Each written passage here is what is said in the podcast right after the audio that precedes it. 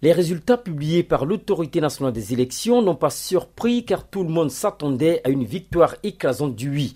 Dans son rapport préliminaire, l'autorité nationale des élections a mentionné qu'elle n'avait pas pu obtenir tous les résultats en raison d'un déficit logistique.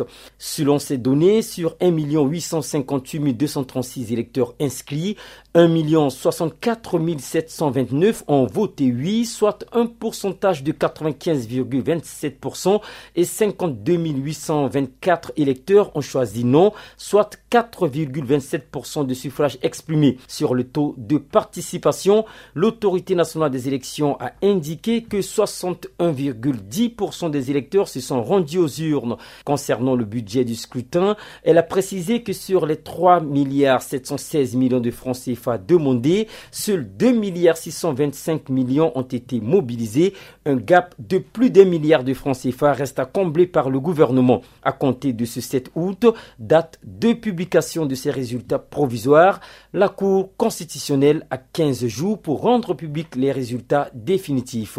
Freeman Sipila, Bongui pour VO Afrique.